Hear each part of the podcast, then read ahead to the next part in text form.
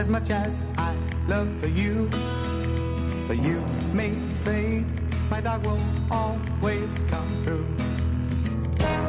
All he asks from me is the food to give him strength. All he ever needs is love. Bueno, Laura, a ver, a ver, esto tienes que explicarlo tú. Bueno, pues tenemos una invitada hoy muy especial que ha generado más expectación que Desde yo creo que cualquier político, actor que haya venido. duda. Han estado como una veintena de personas saludando a Minisara porque es una cerda vietnamita de un mes que es más pequeña que un perrito o que un gato y es una de las nuevas habitantes del Valle Encantado que está aquí su fundadora mm, eh, Esperanza Álvarez, pues para contarnos cómo ha llegado hasta allí, porque es una cerdita abandonada. Ahora hablaremos de estas modas que terminan en víctimas del abandono. Y también está con nosotros Carolina Corral Novoa, que es la presidenta de la Asociación Alba, que son también una de la parte de esas asociaciones que les han dado cobijo y que nos van a contar esta situación, cómo podemos ayudarles, cómo podemos adoptarlos y un poquito las pautas para no caer en el error de tener una mascota que sea un cerdo vietnamita cuando en realidad no podemos tenerlo. Esperanza y Carolina, bienvenidas. Bueno, Hola, gracias. Esperanza, antes de que se nos... Mira, mira cómo mira, con qué intención le interesa a la radio, a Minisar, a la cerdita vietnamita. Bueno, pues que... opinión. Oye, pero ¿cómo se puede abandonar una cosita tan mona? Bueno, normalmente no los abandonan cuando son tan monos. En general Claro. los abandonan cuando son crecen mayores. y ya no son tan monos. ¿Cuánto El pro- tiempo tiene? Sara tiene un mes. ¿Y lo han abandonado Más ya? o menos. ¿La han abandonado ya? Bueno, en realidad se abandonaron a su A su mamá preñada. preñada. Sí. Ah, Entonces nos parió una buena... Y esta es la única superviviente de esa camada porque las cerdas eh, a veces eh, que son inexpertas además las acaban aplastando a los bebés. Y entonces esta estaba muy mal, eh, tenía dos días casi de vida o tres y la encontramos eh, con una hipotermia importante. Entonces justo íbamos para el Valle Encantado a llevarle un par de cerditas ya de seis meses, de cerditos, a, a Esperanza y le pedí el favor si me podía ayudar con esta y ella, gracias a ella, está viva. Ahora, Mini Sara. Sí, bueno, en Facebook ha ido poniendo todo el proceso desde que nació y era un saquito pequeñito de, de huesos que tampoco sabíais muy bien si iba a vivir hasta ahora que se la ve, vamos, una cerdita guapísima y toda ¿Qué sanota. posa? ahora es- pero es una cerdita, ¿está constipado o es que es nerviosa? Como un son- chihuahua. Es que son así. les gusta. No, Son ahora así. mismo tiembla porque está asustada. Ah, bueno, eso me En, en parecía. casa no tiembla, está, está asustada. O sea, la tienes por casa. ¿Se puede tener un cerdo vietnamita por casa en un domicilio normal? Sí, incluso en un piso. Hay que educarlos, obviamente. Hay Porque que ¿qué, educarlos. qué cuidado requiere?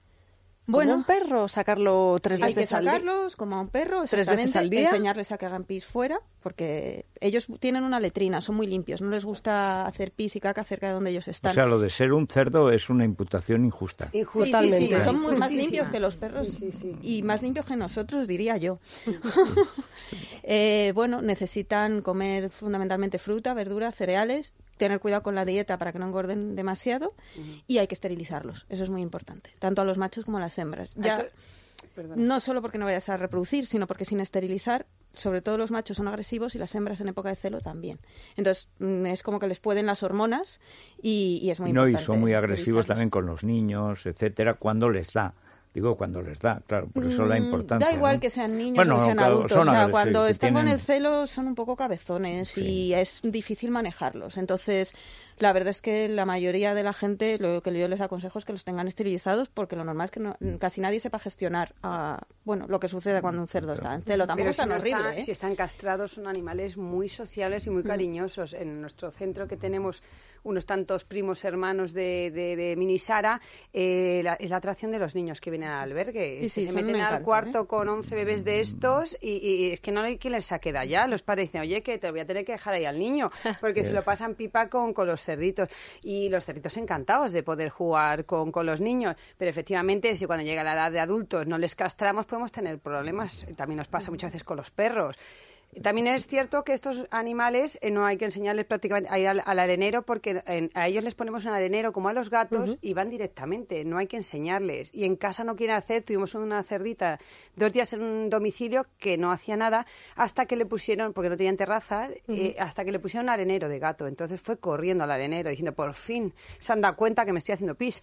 Porque los animales, los cerdos son de los animales más inteligentes que Son muy hay. listos. Son muy, muy listos. Yo cada vez que, voy conviviendo con ellos, porque me ha tocado, no sé si decir el marrón de tener que ayudar a todos estos, porque encontrarse con 50, casi 50 Mm. cerdos en la calle, en un polígono, eh, es una historia. Intentar darle una buena salida es complicado.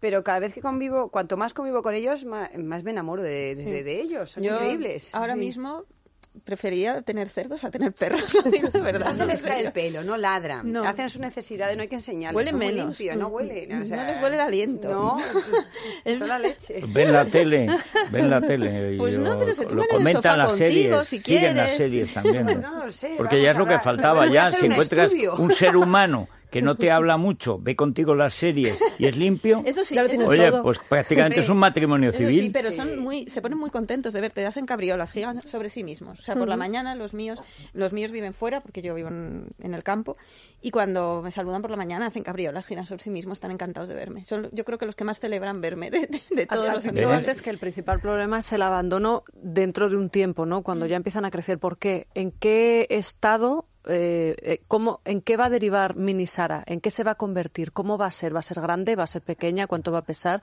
Para que los oyentes se A ver, hagan una idea. Saberlo exactamente no lo sabemos, porque las razas de cernos vietnamitas no están tan estandarizadas como las de los perros, ¿vale? Los hay que pueden ser un poco más pequeños, que son los mini pig, que pesan, yo qué sé, a lo mejor de 30 kilos, como un cocker, más o menos, ¿vale? Como un perro cocker. La O sea, gente por la piensa- rodilla, sí, quizá, ¿no? que son más pequeños. Todos, Eso, los, a- no, todos los adultos, los papás, tíos y abuelos de todos estos, son todos hasta la rodilla, hasta la altura de la matrícula. Tengo entonces, fotos que se ve de un eso es coche. el, el- lo que se llama el mini pig. Pero luego la mayoría de los cerdos vietnamitas son más grandes. El resto que yo tengo son de 50, 60, 70 Se parece kilos. más a los españoles, Entonces, ¿no? Hay que tenerlo en cuenta a la hora de adoptar muy un perro, rechonchos, un pero son animales muy grandes. Entonces la gente se piensa que va a tener esto Siempre toda así. la vida y no es así. Claro. Son bebés. Claro, por eso es una mascota muy sociable, muy inteligente, muy divertida para tener, pero bueno, hay que, igual que con los perros, con los gatos y cualquier animal, hay que tener en cuenta que va a crecer, que va a necesitar comer mucho y pues esos cuidados de sacarle. Entonces, eh, ante todo, prevenir el abandono para que no os tengáis que encontrar con otros 50 cerdos abandonados. Es una mascota, pero siempre sabiendo lo que se Hay que tiene. saber cuál es su carácter. Ahora mismo está prohibido criarlos y, y venderlos. O sea, se consideran fauna invasora porque la gente los abandona, se Mezclan. aclimatan y se, Se hibridan con los jabalíes. El cerdolí, Entonces- ya le han dado término. Sí, el cerdolí. Cerdolí, el cerdolí que Entonces los existe, están claro. matando como si fueran Es que se, jabalíes. pare- se parece más a un jabalí, a un, a Es un un, jabato, como un jabalí ¿verdad? guapo, ¿no? Sí, sí, sí. sí, El pe- mejor pelo, Nubel Anzulé. Bueno, pero es- Esperanza, hay un problema. Eh, hablamos, y muchas veces hemos hablado con, con gente pues del bosque y tal, que nos cuenta que el problema del calentón de la mascota en Navidad, el calentón del niño y comprar la mascota, en febrero suele acabar infaliblemente en abandono, suele etcétera. pasar. Eso, el caso corriente. Pero es que luego encima está en el crecimiento, claro. Es que un niño que le coge cariño, un niño puede luego convivir con un, con un cerdo de 60 kilos en Sí, su casa. sí, perfectamente. Sí. Tienes que querer. Ahora tienes querer. que, y tienes que querer al Tienes cerdo que- y el cerdo te quiere a ti. Sí, y tienes que adaptarte un poco a cómo es el cerdo. O sea, es como pues, como tu mujer. Pues o te adaptas un poco a ella, no puedes vivir con Como, ella. como Pues, diga, si ver. yo eso si lo Claro, digo estoy perdido. Es una cosa mutua. Sí, sí, sí. Sí, pero pasa con cualquier animal. Entonces, todos Sí. los animales hay que saber un poco cómo son, Mm. lo que implica tenerlos en casa, qué carácter tiene, cómo entenderse con ellos. O sea, hay que, pues hay que conocerles y, y aprender. Un niño puede vivir perfectamente con un cerdo de, de 60 kilos. O sea, además me parece una compañía fabulosa. Por cierto, el abate Marchena, personaje histórico del liberalismo gaditano, cuando estaba exiliado en París, un poco loco, es verdad, pero vivía con un cerdo y luego con dos, pero enormes. Y era su compañía. Y él hablaba y le recitaba sus discursos. Y los Seguro cerdos probablemente eran unos cerdos liberales que entendían el pensamiento del abate Marchena. Pero eso es- está documentado. Y hay una novela de Javier Domingo, Jabalí, que habla precisamente de la hibridación, de, de todo eso, porque es verdad que el jabalí, si puede, lo hace con un cerdo. Eso es un hecho eh, constatado, ¿no? Bueno, pero eh, ¿en qué momento un niño, que es normalmente el que pide la mascota, em, digamos, se une con el con el cerdo, porque sabemos, por ejemplo, que los perros son muy fieles y esa fidelidad normalmente siempre es recíproca. Los gatos son más mimosos, más suyos y lo que está muy bien y están en lo suyo, pero no te fíes del todo de un gato porque es un gato, no es un perro. El, ¿Cuál es la característica, digamos, del cerdo como mascota? ¿Cuál es su sentimiento hacia el humano? A ver, Eh, realmente ellos son más independientes que los perros, no necesitan tanto que estés encima de ellos. Pero sí que te devuelven el cariño y sí que se ponen muy contentos. No, no son, o sea, son animales que pueden pasar más tiempo solos, que no se van a poner tan tristes cuando, cuando tú no estás. Pero luego son, sobre todo además es que son muy divertidos, son divertidísimos, son animales chistosos, tienen un gran sentido del humor, es que les bueno. gusta jugar. Les encanta además también que le rasquen la barriga. Tenemos un vídeo colgado en YouTube que le están rascando la barriga a una cerdita de, de estas, una, una Es que prima. les empiezas a Sí. rascar y, Y sonríen. Y- y- y- y- bueno, sonriendo y dur- durmiendo encima del el papá de acogida. Tengo una foto increíble. Pero te- les empiezas a rascar la barriga y, y se desploman, ¡plof! Se caen. Ya dejas de rascarle y se incorporan. Vuelves a rascar la barriga y otra vez, dale, ráscame la barriga. O sea, que Increíble. juegan. Sí, sí, Sí, sí, sí, sí. Bueno, y ahora que les estábamos cero, acariciando, vamos. iba buscando así que les rascaras detrás de la oreja, o sea que el mismo sí que lo buscan. Sí, ahora encanta, la verdad es que está asustada, pero vamos, en casa es... ¿Qué le va pasando? No ha eh? chillado ni una vez. eh, No, porque está asustadita. Por eso no chilla. Sí. Es decir, en casa podemos tener ese sonido constantemente. El No, chillido hombre, perros. está- no está no. asustada en casa. No es constante. Claro, o sea, a ver... Se mm, queja, chilla cuando le la no coges y no quiere. Los cerdos son muy dramáticos. Sí. Y entonces mm, O chillan sea, por ahora todo. entiendo lo del matrimonio. Sobre, sobreactuando, ¿no? Sí, sí, sí. Demasiado, sí. Sí, Te vas a sí. coger, no estás haciendo nada y parece que le estás matando. Eh, sí. Pero no has hecho A nada. ver, pero si les acostumbras y ellos aprenden que no pasa nada cuando están en brazos, pues no pasa nada. Lo que pasa es que a mí no me, no me interesa acostumbrarla a estar en brazos, a mí me da igual. Pero Sí. si yo quiero, ella puede aprender a estar en brazos y que no haya ningún tipo de problema. Yo la voy a enseñar otra serie de cosas, que es lo que a mí me interesa en mi casa. Pero cada uno en su casa, pues tiene que enseñarle las costumbres a cada animal. Hay que tener un poco de paciencia y no y no venirse a- abajo porque el hecho de que chillen, porque chillan, son gruñones, es así. Son cerdos. Claro, Claro, exacto. no queda otra. Claro. Es lo que tienen. Pero no, no es, no es constante para nada el, el- lo de los gritos, que a la mayoría del día no gritan, están felices. No, y están Chillan durmiendo, para pedir de comer, para pedir de comer también. Es- Y estos eh, cerditos que habéis encontrado que están abandonados están en adopción. Se pueden adoptar, también se pueden apadrinar. se- ¿Cómo os podemos ayudar para que salgan adelante? Pues eh, hay muchas muchas maneras adoptar alguno, eh, pero claro, te- tienen que saber las características del animal, que sí que pueden vivir en pisos, pero hay que saber y conocerles y también que de vez en cuando tienen que salir a pasear al campo. Se les pone hasta arneses y collares y pasean como con los perros, no hay ningún problema. Pero de vez en cuando tienen que ir al campo porque a ellos les gusta hacer agujeros, ozar. Entonces eh, eh, no vamos a frustrarles demasiado, entonces de vez en cuando tienen que salir al campo de paseo pero luego en casa sí que pueden estar tranquilamente. También hay otras personas que nos están ayudando a tenerlos en acogida y acostumbrarles a vivir en un piso hasta que encontremos una familia definitiva.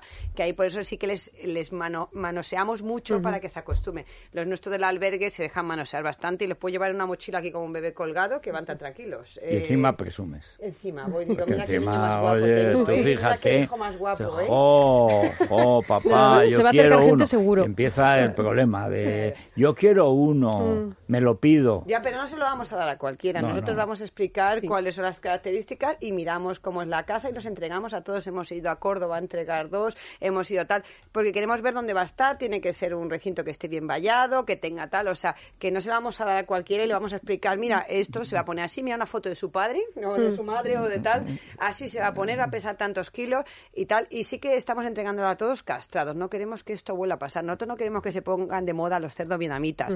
Pero estos pobres que han tenido ya Claro, que tengan un hogar. desgracia de nacer y que los han abandonado en un polígono, sí que tenemos que buscar una salida que no sea el matadero, como mucha gente nos ha ofrecido. No queremos que acaben en el matadero. La mayoría de nosotros no comemos carne. Entonces, encima, ¿cómo vamos a mandar a estas criaturas al matadero? ¿Y muerden? Mueren, depende. Si tú quieres darle algo de comer y quieren coger el pan, salvo el caso de los machos eh, que están sin castrar, que sí, sobre todo algunos hombres, de macho a macho sí que te pueden intentar Pues son morder, territoriales, pero nosotros los entregamos a todos castrados. En principio de los nuestros no muerde ninguno. O sea, nos ponemos en contacto con la Fundación Alba, Asociación Alba, Asociación sí. Alba, o con el Valle Encantado y sí. ya vosotros le contáis todo. Sí, les informamos y les asesoramos. Bueno, pues nada, muchísimas gracias y gracias a Minisara. No sé, cuando sea mayor no sabemos qué será de ella. Será Sarota. ¿Dónde vivirá? Sí. Oh. Estaremos pendientes Será de su evolución. Bueno, muchísimas gracias por Gracias estar con nosotros. En Movistar hay de todo. En Movistar lo que hay que hacer hoy, me disculpan los oyentes eh, del Barça, pero hay que Eh, apoyar al claro. hombre, pero por de aquella manera. eh, el- el 1-1 en Aida estaría bien No, para vamos a eh, ganar, matar ¿no? aquí. Yo ya que se pone No, el cholo, el vamos cholo a por hacer, todas. Vamos a hacer... eh, Cinco el sábado, no se os olvide. Sí, bueno, vamos Bueno, a ver. eso- Eh, Movistar, está todo el fútbol. Eh, hoy, mañana también juega el Bayern y tal. hay eh, películas estupendas. Sí. Ayer yo, por aquello de rebelarme contra la evidencia, es el título realmente parece que es eh, como una maldición. De Dios existe y vive en Bruselas. Digo, hombre, en Bruselas, en Bruselas. Bueno, vi la película, es sensacional. ¿Sí? Es como las de Wes Anderson. O sea, yo pensé, digo, pues esto es como Monty Python, o sea, una gilipuertez belga, ¿verdad? No, no, es maravillosa la película. ¿Y se titula entonces así? Dios existe y vive en Bruselas. Pues en Movistar Plus, ya lo has dicho todo. pero en Movistar, pero bueno, es un peliculón. Hasta los títulos. Es la mañana de Federico, con Federico Jiménez Los Santos.